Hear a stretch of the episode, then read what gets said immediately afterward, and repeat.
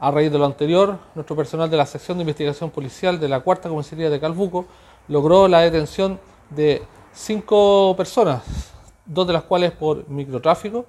y tres de ellas también por infracción a la ley 20.000. Además de ello, eh, se produjo el allanamiento de un domicilio en donde se incautó droga y, especies producto del delito de hurto y robo lugar habitado.